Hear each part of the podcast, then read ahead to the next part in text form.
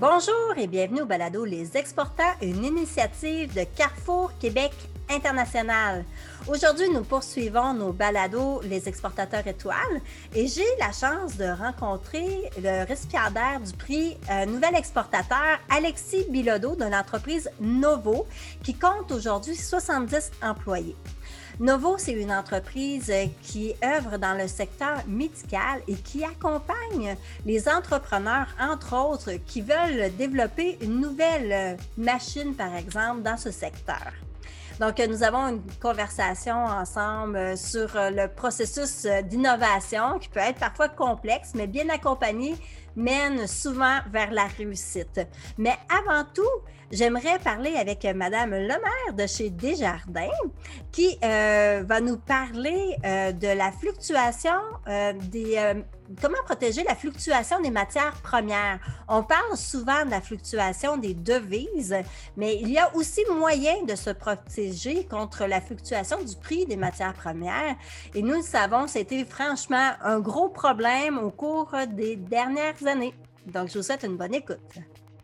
Plusieurs entrepreneurs connaissent et utilisent déjà des stratégies de protection contre la fluctuation de la valeur des devises étrangères des contrats de change à terme, des swaps, des options. Il faut savoir qu'il est également possible d'utiliser des instruments financiers permettant de protéger votre précieuse marge de profit contre la variation de la valeur de nombreuses matières premières, qu'on appelle aussi des commodités.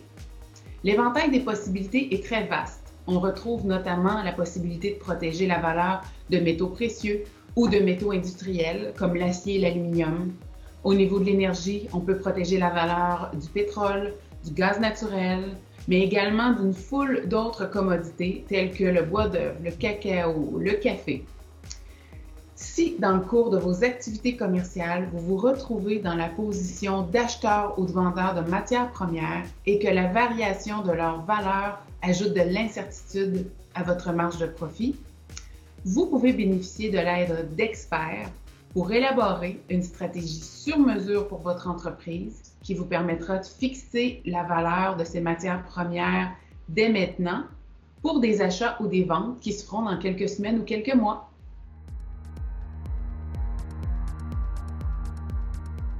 Bonjour, alors aujourd'hui, j'ai la chance d'être avec Alexis Bilodeau de l'entreprise Novo. Comment ça va, Alexis? Ça va très bien. Euh, j'aimerais que tu me parles un peu de toi, euh, où est-ce que tu c'est quoi tes études? Euh, d'où est-ce que tu viens? Euh, oui, certainement. Moi, j'ai gradué en génie électrique de l'Université du Québec à Trois-Rivières en 2003 au bac. Puis ensuite, j'ai complété une maîtrise à temps partiel tout en fondant mon entreprise on doit avoir à peu près le même âge. Je me rappelle à l'UQTR, les gens qui étaient en ingénierie, là, il y avait euh, des, euh, des chiennes qu'on appelait à l'époque, de couleur voyante. Est-ce que tu as fait partie de ce groupe-là? Vous étiez très voyants. Certainement. C'était nous. Euh, en 2005, tu as fondé Novo. Est-ce que, avec, avec quelqu'un d'autre, est-ce que tu te prédestinais à être chef d'entreprise, toi, quand tu étais jeune? prédestiné, euh, je ne sais pas, mais euh, j'ai toujours eu envie de ça. Euh, j'ai eu des, petites entreprises de, services pendant mon parcours plus jeune. Et puis, ben, après avoir gradué en ingénierie, je savais qu'un jour ou l'autre, je fonderais mon entreprise. Donc, tu as terminé, tu as gradué en 2003, tu as fondé ton entreprise en 2005, donc ça a été quand même assez rapide. Est-ce que tu as fondé ton entreprise avec quelqu'un avec qui tu étais à l'école ou c'était une, autre personne? Non, j'ai euh, connu Christian euh, le cofondateur euh, à l'université. On, s'est connus connu là, à l'UQTR, c'est serré, l'ingénierie, tout le monde connaît tout le monde. Puis, euh, on a décidé en même temps de faire une maîtrise. Puis là, on, s'est connus un peu davantage. Puis là, quand il y a eu ce, projet d'affaires-là qui a émergé, ben, euh, dans le fond, on, se trouvait complémentaires. Fait qu'on a décidé de, démarrer ça ensemble. Donc, parle-moi un peu de Novo. C'est quoi votre, votre service? C'est quoi votre produit? Oui, ben Novo, euh, Novo c'est une entreprise de, développement de produits, justement, de, haute technologie. Donc, euh, quand on a démarré, Christian et moi, ingénieurs en électronique, on a commencé par offrir des services de développement de circuits électroniques pour intégrer dans des nouveaux produits de nos clients. Et puis, ben, rapidement, dans les premières années de l'entreprise, on a décidé de, compléter, dans le fond, d'avoir toutes les expertises qu'il fallait chez Novo pour être capable de développer des produits de A à Z. Donc, ingénierie électronique, évidemment. Après ça, développement de logiciels, logiciel embarqué, logiciel euh, mobile, cloud. Ensuite euh, est arrivé l'ingénierie mécanique, le design industriel. Puis euh, à la fin, ben, le, design UI, UX, puis la stratégie de produit. Fait que ça fait que chez Novo, ben, on peut prendre des projets d'innovation technologique, de développement de produits clés en main. nos clients arrivent avec leurs idées, leur marché, leur technologie. Puis là, ben, nous, on fait le développement jusqu'aux produits commercialisables. Puis dans les dernières années, bien, en fait, depuis dix ans, mais euh, dans les, dans les dernières années, ça s'est vraiment euh, beaucoup concrétisé. On a spécialisé notre pratique de développement de produits sur le secteur des produits médicaux. OK. Donc, c'est ce qu'on fait aujourd'hui. Vous construisez des appareils médicaux euh, pour, pour aider les médecins, en fait, dans leur pratique? Est-ce que tu peux me donner un exemple d'un projet que vous avez fait? Oui, absolument. Puis euh, pour aider les, médecins ou les patients ou toutes sortes d'autres praticiens, en réalité, euh, les produits qu'on développe s'adressent à toutes sortes de segments de marché dans le secteur médical. Euh, par exemple, dans les dernières années, un des, un, des, produits vraiment intéressants qu'on a développé, c'est un appareil en oxygénothérapie. Donc, les fondateurs de cette entreprise-là, notre cliente, euh, eux avaient développé une méthode pour euh, gérer le, débit d'oxygène des patients atteints de, certaines conditions euh, pulmonaires pour être capable d'améliorer leur, ben, leurs conditions pendant leur séjour à l'hôpital, de raccourcir le séjour à l'hôpital aussi. donc, ben, nous, on a, on a fait l'ingénierie de, ce produit-là de A à Z. On est parti de leur preuve de concept euh, qui a servi juste à valider cliniquement que ça donnait des résultats. Puis euh, on a amené euh, ce projet-là jusqu'au marché finalement. C'est vraiment intéressant. C'est la première fois que j'entends parler. Ben, en fait, je ne suis pas dans le secteur médical, mais qu'on peut construire avec votre équipe, en fait, un appareil selon les besoins. Tu me parlais aussi que ça peut être pour les, les patients. Euh, donc, euh, l'usager comme ce produit-là, c'est vraiment le patient qui va l'utiliser à la maison ou c'est à l'hôpital que c'est utilisé? Dans le cas de ce produit-là en particulier, c'est euh, un produit qui s'adresse aux hôpitaux. Donc, l'acheteur, c'est un hôpital qui veut soigner ses patients. Mais dans toutes sortes d'autres projets, les utilisateurs, c'est les patients directement. Donc, par exemple, vous avez sûrement vu quand même dans les dernières années que euh, il y a beaucoup d'applications médicales qui se font sur euh, téléphone mobile. On appelle ça un software as a medical device. Ça, démocratise beaucoup la gestion des, données ou des traitements par le patient lui-même. Ben là, il y a des projets sur lesquels on travaille qui sont ce, type de produit-là, où est-ce que le médecin est, un observateur des données, mais c'est le patient lui-même qui, gère, son traitement. Donc, vos clients sont quand même diversifiés. La, niche, elle est où pour vous? Est-ce que c'est plus de travailler avec euh, des médecins ou des gens? C'est qui vos clients principaux? Ben, en fait, nos clients, euh, on en a plusieurs. On, a, quelques grandes entreprises du secteur médical qui n'arrêtent jamais d'innover et d'amener des, nouveaux, euh, nouveaux produits, des nouvelles technologies sur le marché. On a, beaucoup de PME, donc qui ont, démarré souvent en, amenant une nouvelle technologie sur le marché, puis euh, qui, au fil euh, de leur progression, veulent diversifier, améliorer leurs produits ou en introduire des nouveaux. Euh, mais un des, grands segments qu'on dessert, c'est les startups médicales elles-mêmes. Donc, des gens qui sortent soit des laboratoires universitaires ou soit de centres de recherche ou, même dans certains cas directement de, chez eux puis euh, qui, ont, euh, une idée, euh, une technologie pour un nouveau type de traitement, puis qui ont à partir finalement presque de la page blanche, puis amener encore là ben, leur idée, la faire maturer technologiquement jusqu'à ce que ça puisse être commercialisé. Donc, vous avez mis en place un processus d'accompagnement de ces gens-là pour définir le produit au départ, j'imagine, pour bien cibler le besoin, le construire adéquatement, répondre aux normes? C'est tout un processus. Ça peut prendre combien de temps, un projet? Bien, un, projet typique euh, va durer euh, euh, un, an à deux ans, je dirais, en moyenne. Puis il y, a, vraiment plusieurs étapes. Dans, la première année, on va souvent voir émerger un, premier prototype qu'on est capable de, mettre à l'épreuve puis de, valider avec des, usagers, des patients, des médecins, etc. Puis ensuite, ben, il, y a, tout un processus, euh, comme vous pouvez imaginer, euh, vraiment très rigoureux, d'assurance qualité qui sert à s'assurer que le produit fait sécuritairement ce qu'on revendique qu'il doit faire. Puis ensuite, ben, euh, on transfère en fabrication au cours de, l'année 1 jusqu'au marché.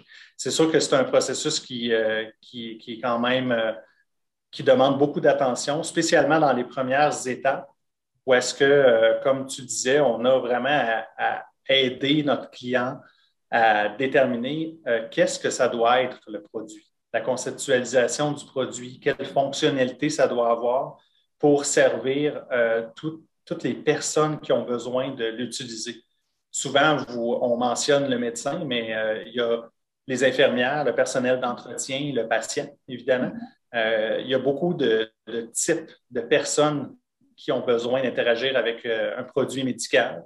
Puis nous, ben, notre travail au début, euh, c'est de s'assurer que les besoins de toutes ces personnes-là sont rencontrés euh, dans le concept de produit, puis ensuite d'en faire l'ingénierie détaillée jusqu'à ce que ça fonctionne finalement.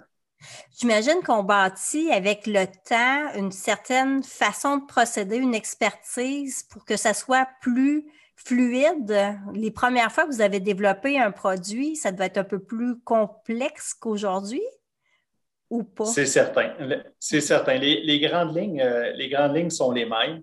Euh, on a toujours eu euh, l'intention de centrer notre processus autour des humains, puis des gens, des personnes, parler à des utilisateurs. mais bon, mais évidemment, dans les premiers projets, il y a eu une certaine mise à l'épreuve, un raffinement des différentes étapes, une clarification peut-être. Euh, jusqu'à depuis quelques années, un processus qui, qui est mature, où est-ce qu'on est capable de vraiment suivre un, certain chemin qui est, bien défini et qui nous amène euh, au résultat. Vous faites toute l'idéation, toute la conception du produit. Par la suite, est-ce que c'est vous qui produisez le, produit, le, concept ou c'est quelqu'un d'autre qui va le fabriquer? Non, en fait, notre travail, nous, euh, s'arrête à la conception.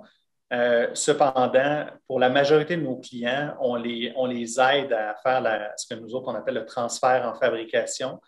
Euh, dans tous ces, euh, ces, instruments, ces appareils, bien, il y a toujours différentes méthodes de fabrication d'impliquer au niveau des plastiques, des métaux, de l'électronique, etc.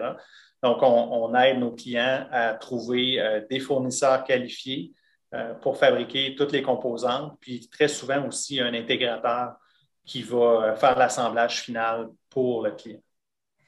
je vois qu'on dirait que pour moi, les clients chez vous, c'est des entrepreneurs qui se lancent en affaires avec un nouveau produit. Est-ce que des fois, c'est aussi des entreprises bien établies qui vous. Ben, je pense qu'on en a parlé un petit peu tantôt. C'est aussi ça. Ils viennent vous chercher pour votre expertise.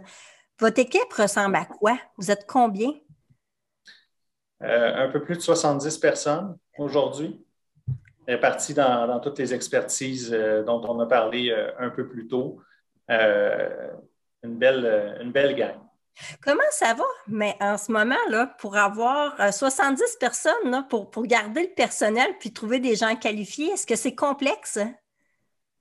Ah, c'est sûr que le, le, marché des technologies, comme, comme plusieurs autres au niveau de l'emploi, est très, très serré, puis ça fait, ça fait longtemps. On parle de, on parle de pénurie c'est sûr que c'est sûr que c'est un défi.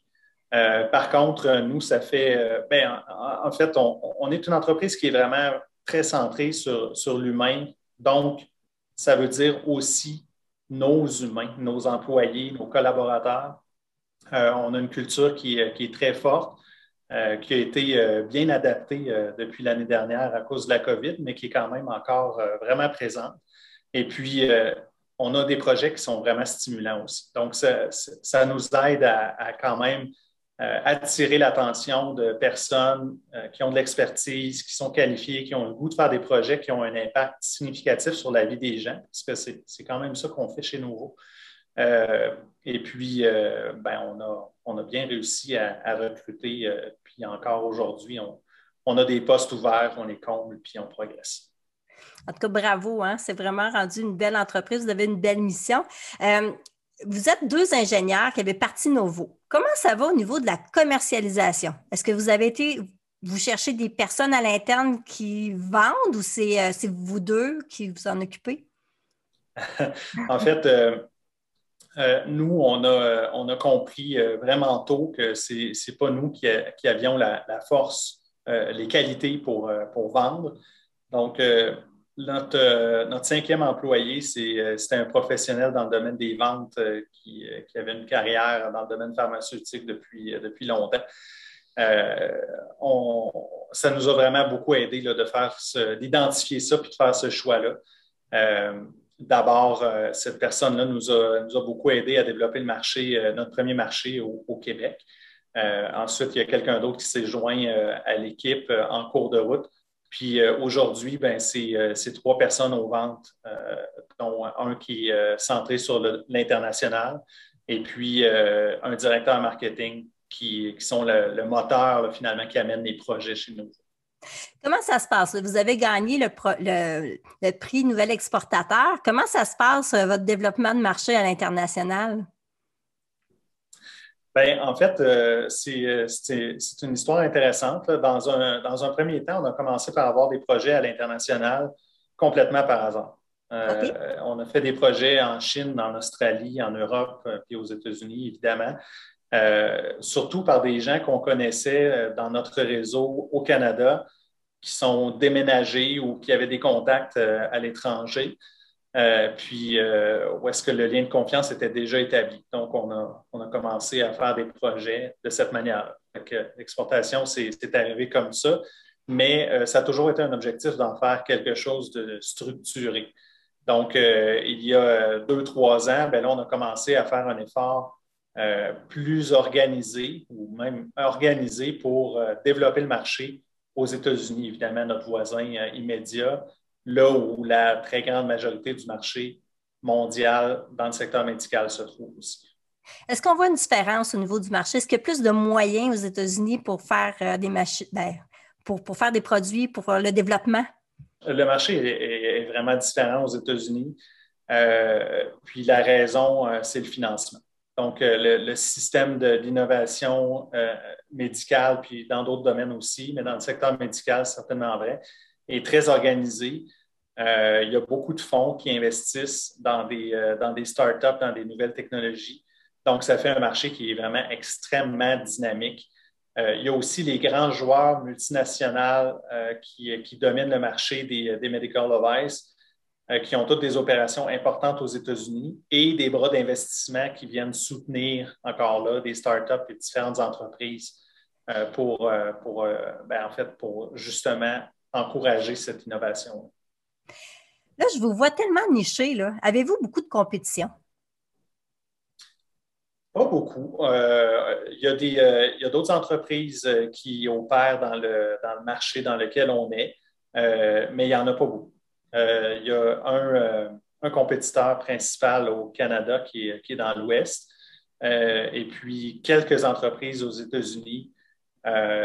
et ce qui fait qu'on a pas tant de, compétition directe, c'est euh, le modèle qu'on a employé euh, d'intégration de, services. Il y a peu d'entreprises qui regroupent autant mécanique, euh, design industriel que électronique, que, logiciel. Donc, ça, fait, ça fait un élément différenciateur quand même important. Donc, le client arrive et est accompagné de A à Z du projet, ce qui est quand même plutôt rare j'imagine, dans, le secteur. Donc, euh, aux États-Unis, ça vous fait une force de vente. Est-ce que le fait que vous êtes situé au Québec, est-ce que ça, nuit présentement au développement ou pas? Non, euh, ben oui et non. Euh, il y a certains projets qui sont plus difficiles d'accès quand, il y a vraiment un avantage d'avoir une proximité géographique, physique. Mais ce n'est pas la majorité des cas. Dans la, dans la, majorité des cas, les entreprises américaines sont vraiment très ouvertes. elles sont habituées de, trouver l'expertise là où elle est. Donc, les critères sont beaucoup plus, beaucoup, beaucoup plus centrés autour de qu'est-ce qui va m'amener au résultat. Euh, donc, c'est là-dessus où il faut vraiment avoir euh, beaucoup de solidité. Est-ce qu'on est capable de convaincre que si on mandate nouveau pour développer euh, ce produit, ben, qu'on va arriver à avoir un produit qui répond aux attentes et surtout qui peut être homologué par les, autorités réglementaires pour être capable de, de le commercialiser. Est-ce que c'est déjà arrivé qu'un client vous a approché et que le produit était tout simplement pas réaliste? Ah, c'est sûr que ça arrive. Euh, on, a, euh, on a des demandes euh, vraiment en, tout genre. C'est le, bleeding edge de, l'innovation. Donc, naturellement, il y, a des, projets qui sont très, très, très solides. puis il y a d'autres projets qui ne réussiront pas à, rencontrer tous les critères pour aller de l'avant, soit parce que la technologie n'est pas encore assez prête, assez mature, soit le marché n'est pas prêt pour ce genre de technologie-là, ou d'autres choses. OK, parce qu'au niveau de l'innovation, souvent, on dit que c'est peut-être un petit pourcentage des innovations qui vont vraiment réussir sur le marché. Vous, le fait que ça vienne d'un besoin du milieu, est-ce que ça change la donne? Est-ce que vous avez un plus gros taux de succès? Parce qu'à l'école, j'avais appris ça, moi, dans mon cours. Là. On m'avait dit euh, c'est peut-être 10% des innovations qui fonctionnent vraiment. Chez vous, comment ça se passe? C'est vrai? Oui, c'est vrai, sauf que euh, il ne faut, euh, il faut pas oublier que euh, dans, sur, sur 10 entreprises, il y en a une ou deux qui vont avoir un grand succès. Il y en a cinq ou six qui vont avoir du succès mitigé, mais qui vont arriver à vivre. Puis après ça, ben, il y en a une, deux ou trois qui vont tout simplement échouer. Donc, il reste quand même que la, majorité des entreprises ont, ont ce qu'il faut pour passer au travers. Puis nous, ben, on, a un processus de qualification qui est quand même euh, euh, solide en amont. Euh, donc, on, vérifie nous-mêmes, comme, comme, les fonds qui investissent, qui, qui, sont les entrepreneurs, qui est l'équipe, quelle est la technologie. Donc, pour, pour essayer de, travailler pour les entreprises qui vont réussir à passer au travers, puis auxquelles on croit, je pense que dans notre travail, c'est tellement impliqué au cœur de l'entreprise qu'il faut y croire comme hmm. si c'était notre entreprise. Ah, je comprends. Quelle est ton, ta plus grande fierté depuis que l'entreprise a été lancée? Ah, la plus grande fierté, c'est euh, euh, l'équipe euh, qu'on a réussi à construire. Chez, Novo, les gens sont vraiment incroyables. c'est vraiment, d'ailleurs, on parlait de culture tout à l'heure, c'est l'élément central de la culture, c'est les gens qui l'animent et qui la font vivre. Qui la font vivre. Donc, euh, d'avoir réussi à, assembler toute cette équipe-là d'experts euh, qui travaillent pour les, euh, les, innovations médicales de rupture qui s'en viennent sur le marché dans les prochaines années avec brio, ben, je pense que définitivement, c'est ce qui nous fait vibrer, là, Christian et moi. Et puis, aurais-tu un conseil pour un jeune ingénieur là, qui est à l'université et qui veut se lancer en, en affaires? Là? Ce serait quoi ton conseil? définitivement, euh, euh, c'est de se faire accompagner. Euh, il y a toutes sortes de personnes qui sont disponibles pour aider, soutenir, donner des conseils. des fois, c'est payant comme consultant, des fois, non. Ce n'est pas nécessairement la même personne tout au long du parcours. mais je pense que ça vaut vraiment la peine d'aller chercher l'expérience de gens qui sont passés au travers de ce chemin-là euh, en premier. Puis après ça, ben, ça s'intègre avec euh, les idées, la personnalité de l'entrepreneur. Euh, puis évidemment, l'entrepreneur va faire son propre chemin, mais avec vraiment une longueur d'avance. C'est des bons conseils. As-tu déjà fait une erreur que, que tu, dans le fond, cette erreur-là a été formatrice? C'était formateur pour toi? en fait, on fait plein d'erreurs. on n'en fait pas une. Euh, je pense que, je pense que le, plus important dans, justement dans tout ce, parcours d'entreprise, c'est euh, d'apprendre puis de ne pas avoir peur d'identifier là où on s'est trompé euh, pour être capable de corriger la trajectoire. que Des fois, c'est dans tous les domaines. C'est dans les RH, c'est dans les ventes, c'est dans le développement, dans la stratégie. c'est un réajustement vraiment continuel. En tout cas, moi, c'est ma philosophie. Puis c'est aussi ce qu'on essaie d'inculquer à tout le monde dans l'organisation, d'être capable de se donner le droit d'expérimenter, puis de se tromper, puis de se réajuster. Où vas-tu nouveau dans cinq ans? Est-ce que, est que tu penses que vous allez être pas mal implanté aux États-Unis? C'est quoi ton rêve? Ah, notre, euh, notre rêve, euh, c'est vraiment d'avoir euh, plus que la moitié de, nos projets qui, sont, qui, viennent des États-Unis. on progresse vraiment vers cet objectif-là, puis présentement, c'est là où on met notre énergie. Euh, pour différentes raisons. Euh, au Québec, on, est bien, bien intégré dans l'écosystème, euh, donc ça va, ça va bien. On est, on est super heureux de, là où on est. Puis, ben, je pense que pour, pour les gens, pour nos gens chez Novo, une des choses les plus importantes, c'est justement d'avoir accès à ces, à ces projets-là qui sont super stimulants. Puis, ben, il y en a beaucoup naturellement qui viennent des États-Unis. Bien, je te remercie beaucoup euh, pour l'entretien. Euh, franchement, euh, c'est toi et ton collègue, vous avez vraiment une belle entreprise avec vous créez du bon pour, pour la santé des gens. C'est fantastique. Je te remercie beaucoup pour l'échange. Ça m'a fait plaisir. Si cet épisode vous a plu, partagez-le avec un ami. Nous serions reconnaissants si vous pouviez noter et évaluer notre série à l'endroit où vous écoutez vos balados, incluant Google Podcast, Apple et Spotify. Votre recommandation et vos commentaires aideront les auditeurs à nous trouver aussi.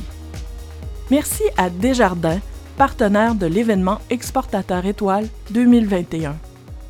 Cette série spéciale du balado Les Exportants est une production de Carrefour Québec International, tout droit réservé. Bravo aux lauréats et merci aux personnes qui ont participé à la création et à la mise en onde de l'épisode d'aujourd'hui. CQI remercie aussi ses partenaires financiers, Développement économique Canada et le gouvernement du Québec. Vous pouvez obtenir plus d'informations sur Carrefour Québec International sur notre site web au cqinternational.org. Le balado régulier Les Exportants sera de retour la semaine prochaine. Le prochain épisode de la série spéciale reviendra dans deux semaines et ainsi de suite, en alternance tant qu'il y aura des lauréats. Merci d'avoir écouté Les Exportants, série spéciale Exportateur étoile 2021. À bientôt!